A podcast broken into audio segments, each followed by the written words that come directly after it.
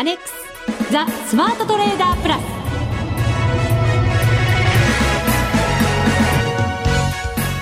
こんにちは内田まさです。この時間はザ・スマートトレーダープラスをお送りしていきます。まずは福を呼ぶこのコンビにご登場いただきましょう。国際テクニカルアナリスト福永博之さん。こんにちは。よろしくお願いします。そしてマネックス証券の福島正さんです、はい、こんにちは。よろしくお願いします。よろしくお願いします。先週はゴールデンウィークでしたから2週間ぶりの番組ですね。はい、はい、本そうですね。いかがでした？ゴールデンウィークは充実したもちろん日々をお過ごしになられたかと思いますが。あのカレンダー通りですもんね。それとあとあの昨年のやっぱゴールデンウィークのことが頭にあってですね、ええ、夜はもうニューヨークマーケットから全然目が離せませんでしたね。やっぱりそうですよね。もそうですけどねもちろんね、うん、確かにそうですよ、はい、福島さんも暦通りですか？うんあの営業は、うん、そうですね暦通りで。私はあのバーベキューをちょっとやったんですけど。なんて活動的な、ええ、で慣れないことに慣れないことをしたんですけどもまあ普段こうバーベキューやってもあの取ってもらう方だったんですけど 今回焼いたりする方で頑張ったんですよ、ええ、そしたらなんかやけどしちゃいまして 慣れないことはしない方がいいななるほど。しかも鼻声じゃないですか。慣れないことして、まさか風邪をひいたとかっていうことではないですよね。ちょっと今週入ってから、えー、温度差が結構あってですね。そうですね、暑かったり寒かったりですから、はい。ね、えー、私は手元でねなんか何やらこう仰ぐものをそうなんですよ。そうやっております猛ダッシュでスタジオに入ってきたんで 汗かきながらの、はい、番組ですけど、はい、今日は決して暑くはありません。そうですね。そうですね。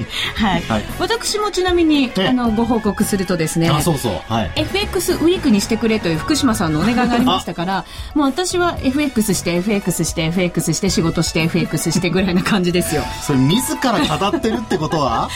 どうですかね。どうなんでしょうねいうことなんですか？この番組の傾向としては。ね後ほど。ちょっと楽しみですね、はい、はい、楽しいご報告もできるんじゃないかと思います。期待しております、はい、楽しかったといえば前回の放送5月28日でしたけれども、え夏も4月ですね。ごめんなさい失礼しました。1か月も先に行ってしまいました。はい。マネックス証券の松本社長がね、スマトレ初登場ということで盛り上がりました、はい、懐かしいお話もしてくださってねね本当そうですよね。ね、えー、穏やかな時間が流れましたけれど、はい、ただあの手数料の改定については松本社長もすごく声を大にして、ね、語ってくださってましたよね。うん。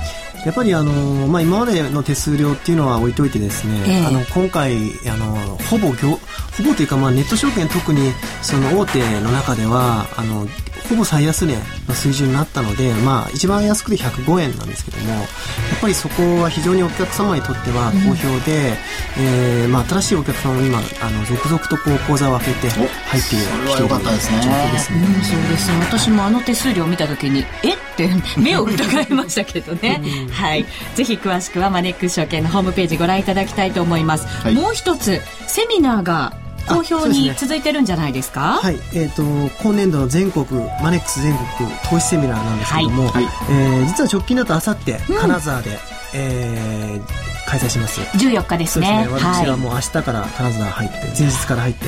いいじゃないですか、えー、初めて行くんですけども金沢にです、ね、楽しみにしてます。食べ物も美味しいんじゃないですか、あとは観光ね。そうですね、そうですね。お土産話も待っております。そうですね。はい。それとですね6月の11日にはあの福岡の方で、はいえー、開催しますのでもうあの募集、うん、始めてますので、うん、あのただまあマネックスに口座をお持ちのお客様だけがですね、えー、対象になりますのでまだ口座をお持ちでない方はですね講座を開いてから申し込みしていただきたいなと思います、はい、6月11日は福岡で開催されるというセミナーです、はい、14日は金沢ですから金沢の皆さんお楽しみにお待ちくださいね。福島さんに声かけてくださいね。お願いいたします、はい、さあそれでは番組進めてまいりましょう。この番組を盛り上げていただくのはリスナーの皆様です。プラスになるトレーダーになるために必要なテクニック心構えなどを今日も身につけましょう番組最後までお付き合いくださいこの番組はマネックス証券の提供でお送りしますスマートトレーダー計画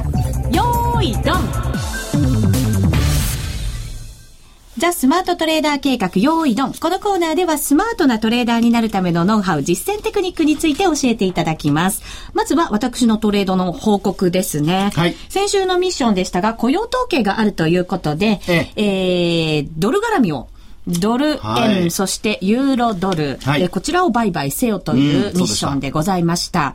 雇用統計6日の日に、金曜日に発表されましたけれど、失業率9.0というふうにちょっと悪化でしたが、はい、非農業部門の雇用者数はプラス24万人ということでしたから、はい、これは意外な強さもあったんじゃないかなというふうに思ったりもします。そうですね。はい、あの、事前のあの ADP の雇用報告ですね、雇用リポートが、あの予想に届かなかったので、でね、20万人も割れてましたからね、えー、あの雇用統計に対するその、まあ、雇用者数の増加っていうんですか、こちらにはちょっとね、あのー、まあ、えー、よくあの事前にこう数値が発表されますけど、予測数値がね、それがじわじわこう下がってきたっていう状況でしたから、はい、すごい、あの、いいサプライズだったんですよね。うん、そうですね。はい、私もあの、実はその日も一応トレードは、あの、小さくしてたんですね。小さく、あの、参加をしておりまして。慎重さが出てきたってことですね。素晴らしいじゃないですか、内田さん。いつまで経ってもね、なんかガンガン前に突き進むだけでは。いえいえ、そんなことはちゃんと考えてやるってことはすごく重要ですからね。今回は引くところは引き、はい、前に出るところはガンガン前に出て。やっぱり今日、福島さん。なんか違いますね。違いますね。違いますか？雰囲気。いつもと同じだと思うんですけどね。えその雇用統計の日は残念ながら私、あの、トレード上手にいかなくてですね、若干のマイナスだったんですね。そうだったんですね。そうなんです。15万円ぐらいちょっとこう、マイナスになってしまったんですけれど。まあでもそれは小さくしててよかったですね、そうですね。ほっとしました。その前後でゴールデンウィークたくさん休みがありましたので、本当に頑張ってまいりました。その一つのトレードをですね、これホームページにもアップしてますので、ぜひご覧いただきたいと思います。チャートでアップしています。えっ、ー、とですね、これは本当に近々でやったトレードだけピンポイントにご紹介なんですけれど、はい、5月11日ですから、昨日ですね。うん、はい。で、えっ、ー、と、1.44 10ごめんなさい、違った。1.4395で、はい、えっ、ー、と、ユーロドルです。えっ、ー、と、売りで100万通貨入りました。はい、で、その後、ちょっとこう、上に上がっていったので、もう一回売りで入りました。えええー、っとですね、100万通貨1.4410で売りで入ってます。それで、えー、っと、一気にこう下がってきましたので、えええー、っと、差し値でも決済を入れてやりました。で、えっと、1.4210で、えー、決済をしまして、200万通貨すべて手じまいました。で、結構うまくいったかなと。まあ、ユーロ、これユーロドルなんですけれど、はい、ユーロはその、ギリシャの問題とかいろいろあって、なんかソブレンリスクまだまだちょっと危ういよみたいな、はい、えそんな感じでしたので、ええっと、結構自信を持って売っていけたかなというトレードになりました。それ含めてゴールデンウィーク中結構頑張りましてですね、自分儲かりました。もう、もうみんな、みんなこんなに元気になるっていいことですね。元気な感じですよね。はい、元気とは言ってませんよ。元気って言っただけですよ。全部でこれびっくりするぐらいうまくいきましてですね。はいえっと、マイナス分の、そうですね、はい、あの、スワップ分とかマイナス分全部差し引いたとしても、ええ。っと、540万ぐらいの、540万？万円皆さん聞きました？今ちょっとシーンとしましたよね、一瞬ね。はい、私間違えたかなって一瞬思うじゃないですか。いやいやいや、すごいですね。こんな奇跡はめったに起きないので、いやいや、えー、ぜひ皆さん奇跡を覚えておいていただくといいんじゃないかと思います。内田さんはやっぱり、だいぶ、あの、お休みになるととか、あるいは、はい、あの、ダービーの前って、ごめんなさい、今ちょっと思い起こさせてしまいましたか。なんか嫌な予感がするんですけどね。すごく成績やっぱいいですよね。ダービー前はそうですね。そうです。確かに、おっしゃる通りです。い、やいや、まだね、いつ始まるかわかりませんけども。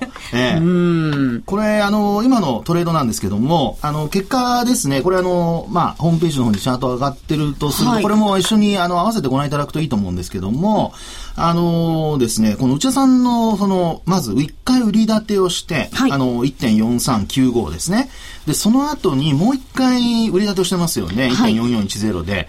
で、これ通常、あの、このボリンジャーバンドで見ますと、もう本当にあの、ボラテリティが狭くなってるとこなんですよね。うん、ですから、この段階で上から押し返されたということで、えー、まあこの売り立てをしたというところはいいんですけども、はい、ただ、この時点でやっぱりどっちに触れるかまだ実はわからない状況なので、ええ、これやっぱりあの、ロスカットは入れておかないといけなかったのかなという感じはしますよね。これはですね、はい、一応、あの、入れてありました。ただ、あの、トレンド全部、あの、冷やしで見るようにしていって、はい、あんまりこう、なんか、粉足とかで見ちゃうと、私は慌ててしまうので、はい、ちょっと長めな感じで、冷やし、週足ぐらいで、トレンドを見て、指し値もちょっとここう、その辺に、あの、ロスカットラインとか利確ラインは、ゆったりめに取るようにしました。内田さん、今回本当に今回、見えないところでなんか、成果が出てますね。あの、しかも、ゴールデンウィーク長かったじゃないですか。はい、2週間番組がなかったので、はい、2週間のどこかでもし損したとしても取り返せたら、うん、はい。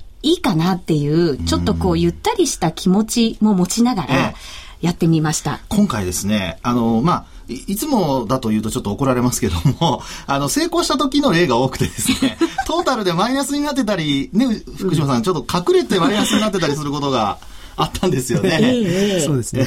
これ、あの、なので、全取引の、あの、明細もですね、今日はアップしたんですよ。もう本当に、これでトータルね、ちゃんと500万以上プラスになって。そうですね。ねで、今のあの話の続きなんですけれども、えー、まあ今のようにロスカットまず入れておくっていうことで、まあ入れてあったとすればもうこれ、あの、OK ですね。うん、で、冷やしのトレンドで見ていたと。で、その後に、あの、まあ、加工トレンドが続く中で、まあ、指値を入れているこの価格なんですけども、はい、これあの、私がよくお話しするところで、このボリンジャーバンドの内側に入ってきたところで一旦はリグった方がいいですよ、という話をするんですが、これは、あの、えー、まあ、そういうふうになってから指値を入れたんですか？それとも？これはですね、もう、指値入れてありました。縦玉を立てたところから？そうですね。節目とか見ながらもう入れてあってですね、はい、あの、偶然にボリンジャーの中に入っているだけであって、本当に偶然です、これは。正直に言うと。まあ、ただこれ、あの、冷やしでもしですね、何か節目があって、今ちょっとチャート上手元にないんですけれども、もしそこで節目があって入れていたんだとすれば、これあの、本当にその通り動いてきてますので、まあ、内田さんがやっぱり落ち着いてやれば、うまくこういうふうに結果が出てくるというですね、非常にあの、高齢だったような気がしますね。もう短期間で利益を目指すのはやめようと。はい、うん。それは多分正確に向かないんですね、私の。あの、値動きだけで言いますとね、これまでのパターンで言いますと、多分その途中で、あの、これだけそのチャート上ね、あの、これ1時間足だと思うんですけども、こんだけあの何十本も、あの、待てない状況が確かありましたよね。これ30分足ですね。30分足ですね。はい。えー、それでもこう待てなかった状況があったのに、えー、えー、まあこんな風にですね、何時間もしっかりと、あの、利幅を取るために待てたというところからすると、うん、まあこれもですね、落ち着いてできるようになった一つの、やっぱり好結果という形になると思いますね。うん、じっと我慢の子でしたよ、結構。ゴールデンウィーク中は。まあ通常ちょっと戻るとね、すぐにあの、買い戻したくなるところなんですけども、はい、あの、そういう意味では、あの、ボリンジャーバンドに沿った形になってるのと、まあちょっとあとは、えー、その結果ぐらいということではなくて、まあできれば、あの、これもデートレに応用してね、はい。えー、あのまあ5分足とかで見ているときに、えー、今今回の、あの、買い戻したところのタイミングで、デートレでも買い戻しできるようになれば、これあの自分で見つけて買い戻しできるようになればね、これはあの、やっぱりエントリーのタイミングと、今度イグジットのタイミングですね。出口のタイミングもつかめたということになりますので、はい、えー、そういうところも、まあちょっと参考にするといいかもしれないですね。そうですね。短めでも同じようなトレードができないと、やっぱりいけないので、そこが次の課題になりますね。おいいですね。もう今日はなんかゴールデンウィーク明けで、内田さん本人ですかって言って なんかこう、喋りも滑らかだったりしますよね。別人かもしれません、もしかしたら。こういうの似た人？顔も似た人。はい。福島さんいかがですか？いや、もうタイミングがやっぱり良かったのかなっていうところです。うど多分、このタイミングって原油価格もこう下落したタイミングだったと思うので、はい、そうなんですよね。その寸前にこううまくあの売りから入っているっていうのはタイミングが本当良かったなっていうところですね。うん、それも偶然だったという偶然だったんですけど。で あとこの決済したところも確かねこれ4月の中頃に節目冷やしで見ると、はい、あの確かこのラインサポートラインで確かあるので、うん、まあちょうどそのライン上にあるところでちょうど決済してるなっていうイメージがあります。だからまあ多分このラインをこうまた下回るようなことがあれば、もっと下行く可能性ももちろんあるのかなと思うんですけども、なのでそこもちゃんと見ているということなので、素晴らしいなと思いました。これ200万円、このそうですね。儲けてるんですよね。そうですね。200万通貨ですね。200万通貨ですね。すごいですね。はい。頑張りました。いや、本当にあの、今回はですね、あのー、まあ、見えないところでも、ちゃんとロスカットも入れてあったということですし、写真でも入れてあったということですし、はい。えー、まあ、見落としているところが、とりあえずは見当たりませんでしたね。おはい、すごいお褒めの言葉。まあ、ただ、あの、デモトレードですから。デモなんですけど、やっぱりトレー、ね、あの、ダービーが。ダービーが。ダービーでやっぱり結果出してほしいな。そうですよね。えー、まあ、ダービー前にピークが来たって、えことにはならないように。ピークとは言ってませんけどね。ね、頑張らないといけません。このペースでもしですよ、うまく、ね、2週間ちょっとなったらこれ1000万になっちゃいますよね。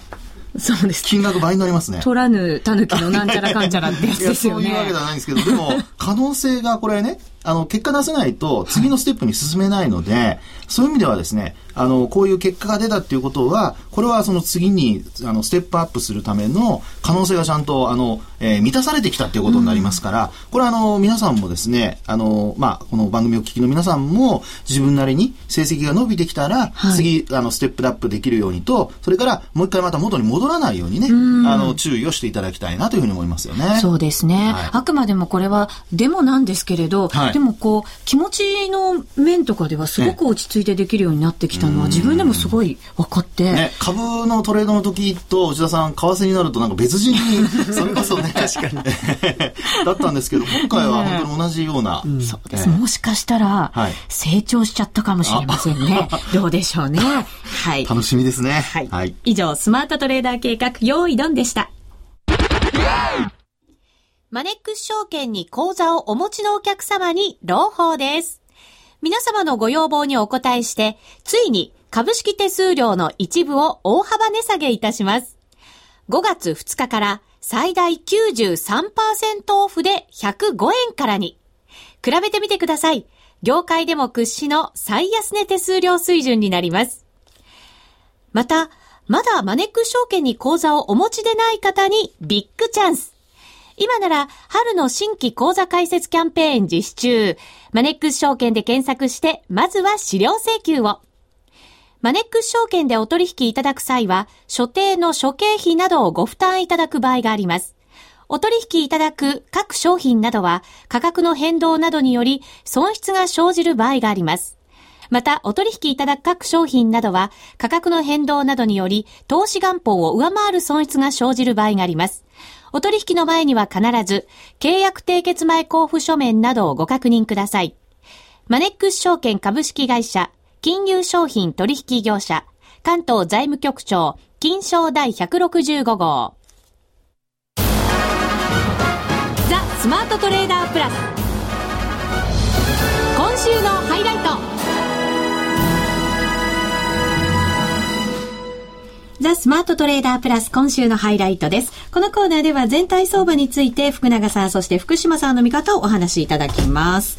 さあ、まず株なんですけれど、今日3日ぶりの反落。はいちょっと下げ幅大きくなりまして、えっ、ー、と、安値引けでした。そうですね。はい、あのー、まあ、引きにかけてですね、えー、まあ、伸び悩んだっていうことも一つありますけども、はい、あのー、いい話と悪い話でですね、前場と後場でだいぶちょっと動き変わったんですよね。うんうん、で、いい話というのは、やっぱり今、決算発表が続いてますから、まあ、そうした中でですね、トヨタ自動車だとか、あと日立製作所ですね。はい。まあ、この2銘柄、あのー、まあ、逆行高しているような形になってましたので、まあ、そういう意味では、よりつき、あのー、まあ、昨晩のニューヨーク、あるいは商品市況の下落を受けて、マイナスからスタートしたんですけど、まあその分、こう株価を戻すような形になりましてですね、うん、まあトピックスは、その一時プラスになる場面もありましたからね、ほぼ変わらずですけどね。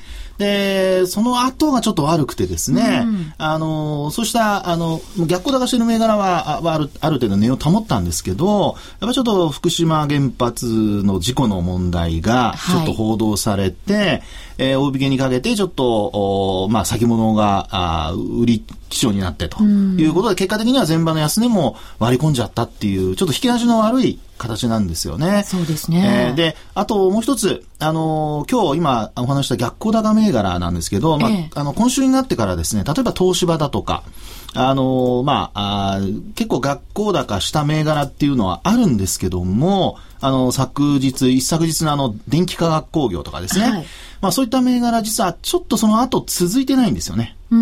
下落はしてないんですけれども、あの、まあ、一定5位にはなってないんですが、続いてないと。上昇が続かないという状況なので、どうもですね、こう、広がりに欠けるっていうのが今のマーケットですので、まあ、今日みたいな形で、これあの、まあ、せっかく高決算発表して、あの、今期はまだ出てないものも結構ありますけどね。まあ、そういった中で、あの、銘柄買われているものの、それが続かないと。で、そうなりますと、やっぱり、あの、過去の経験則からしてもですね、やっぱり上値の重たさを嫌気して、えー、そういったこう、上昇した銘柄にもね、あの、じわじわ売り物が出てくる形になってですね、マーケット全体が今度は、せっかくこう、下げ止まったり、あるいは下げ渋ったりしているところが、こう、なんていうんでしょうね、あの、床が割れるというか、はい、まあ、そういう状況にもなれか、なりかねないので、まあ、今週、明日、あの、オプションの S q 算出日もありますけども、あの、明日、まあ、25日移動平均線まで今日、あの、近づいてちょっと終わってますんでね、はい、特にトピックス25日移動平均線、これ下向きで終わってるんですよね。まあ、割り込んではないんですけどもね。うんうんうん。ですので、あの、まあ、明日はいずれにしてもその25日移動平均線上で、えー、まあ、取引終了を迎えられるかどうかで、はい、あの、だいぶ来週以降にかけてのですね、あの、まあ、流れを占う上で、あの、ポイントになるのかなと。で、あと、もう一つは、あの、えっと、4月の26日、これあの、安値つけたところあるんですけども、はい、あの、仮に25日割り込んだとしても、4月の26日の安値を割らなければ、うん、あの、基本的にはですね、あの、まだ上昇トレンド、あるいはその、ボックスの中ということになると思いますので、ただ、こう25日割り込んで、25日線割り込んで、26日の安値もちょっと割り込むような形になると、えー、今度は、あの、4月の半ばの安値ですよね。あの、これは、あの、米国債が格下げをされて、はい、えー、4月の19日、18日のあの夜かなんかに格下げをされてですね、えー、で、あの、米債が、あの、ニューヨークダウがどんと下げたところだったと思うんですけども、まあ、こういう局面のところまで株価が下落してくると、それこそ下降トレンド入りと、それが意識されることになりますんでね、うん、あの、まあ、明日はいずれにしても25日線を上回れるかどうか、それから、あの、仮に割り込んだとしても、その、今お話したように4月の26日の安値、それからあとは4月の19日、まあ、そのあたりをちょっと、あの、意識するような流れになると。で、保てればですね、25日線割らなければ、まあ、基本まだ横ばいが続くということになると思いますので、えー、まあ、デートレードするにもちょっとね、あの、ちょっとストレス溜まりますよね。ですよね。方向感出ませんしね。えー、で、まあ、個別銘柄の材料株物色っていう形になってしまうので、個別銘柄だとか材料株物色ですね。まあ、そういったところでデートレするかというところで、スイングトレードはちょっとなかなかね、やりづらいところかなという感じでしょうね。本当そうですね。はい、まあでも、重要なところに来てるというのはね、あの、もうその通りなような気がしますよね、チャート見ると。商品市況だとか、あとニューヨークもちょっと崩れ始めてるのでね。それが気になるんですよね。そういうことになりますね。はい。はい、さあ、そして為替ですが、現在ドル円が81円、飛び7銭から飛び9銭あたり、ユーロ円で見ますと、ユーロ円が、えー、115円30銭から34銭あたりということになっています。まだまだこれ、ユーロが予断の許さないというか、状況続いてますよね。そうですね。ちょっと、あの、おそらく米ドル円とか、まあ、米ドル絡みでトレードするより、まあ、当面は、あの、ユーロ絡み、まあ、ユーロドルであったりとか、ユーロ円、あとはあの5ドルですよね、はい、あのやっぱり原油商品市況にすごい影響されやすいので、少しこう値幅はあの取りたいんであれば、米ドル円やるよりはユーロ、5ドルやった方が面白いかもしれないですね。ただ、あの原油価格の動向によっては結構ブレやすいので、少し注意した方が、はいやっぱりいいかなっていうふうには思いますね。そうですね。その原油価格、まあ商品価格全体ですけれども、はい、ちょっとなんとなく、ここまでの大きな流れも変わってきてるかなって感じはしますよね。そうですね。やっぱりあの、原油価格一旦その急落、まあその引き金になったのが、やっぱり銀のですね、あの価格の下落で、はい、で、さらにそのまた引き金になってるのが、あの、CME の、これ、証拠金の引き上げなんですよね。はい、で、特にその、まあ、銀の引き上げの後、まあ、原油価格も、あの、証拠金引き上げ、うん、で、あとガソリンもですね、CME 今度引き上げるという話が伝わってきてまして、これあの、背景としてはですね、まあ、あの、巷で言われているのは、やはり CM、あ、ごめんなさい、FRB の、あの、量的金融緩和ですね。QE2 がこれ、あの、6月終了すると。はい、で、もうお金出さない中で、あの、そういった、あの、商品市況が、の上昇が続いて、これはあの、そのまま、あまああ、上昇が続いているとインフレになっちゃうということでですね、まあ、その辺も、あの、は、えー、止めたいというのがですね、えー、裏にあるのではないかということも言われてまして、はい、まあ、そうなるとですね、ちょっとこう、勢いを抑えるような、流れが、あの、なってくるかもしれませんので、まあ、そういう意味では福島さんおっしゃったように、やっぱり5ドルとかもね、ええ、あの、そういう商品市況と連動するようなもの、あとカナダドルもそうかもしれませんけども、ちょっと注意した方がいいかもしれないですよね。はい。続いてはこのコーナーです。みんなで参加今週のミッションさて、ここで皆さんにご報告をさせていただくことにいたしましょう。いい報告です。いい報告はい。はっきり言って。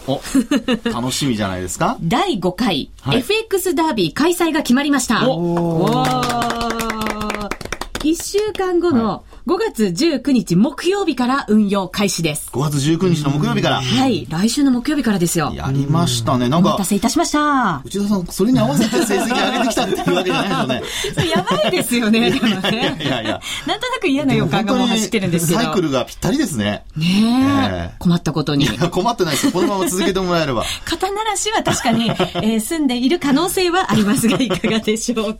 前回が昨年、4回目が昨年の12月でしたもんね。そうでしたよね。結構空いてますね。空いたんですよ。これまたダービーになると、緊張感がまたさらにこう増してくるんですよね。先ほどのあの地震はどこへ行ったんですか？どこか行っちゃいました？すいません、どこかに行ってしまいましたよ。戻してください。そうですね。呼び寄せないといけません、再び。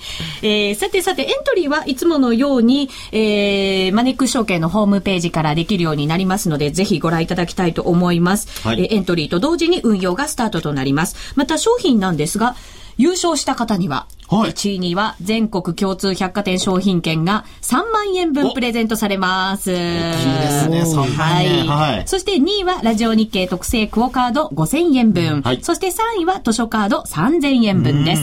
そして11位から100位の方の中で、抽選で20名様にキットカットもプレゼントされるんですね。で、プラス4位から10位までの方には、えー、ラジオ日経クオカード500円分とキットカット、こちらもプレゼントされるということです。両方ですか？そうみたいですね。お、4位から10位の方は。うん、あ、すごいなうん。じゃあ、キットカット欲しい人は、もうあえて4位から10位狙いですね。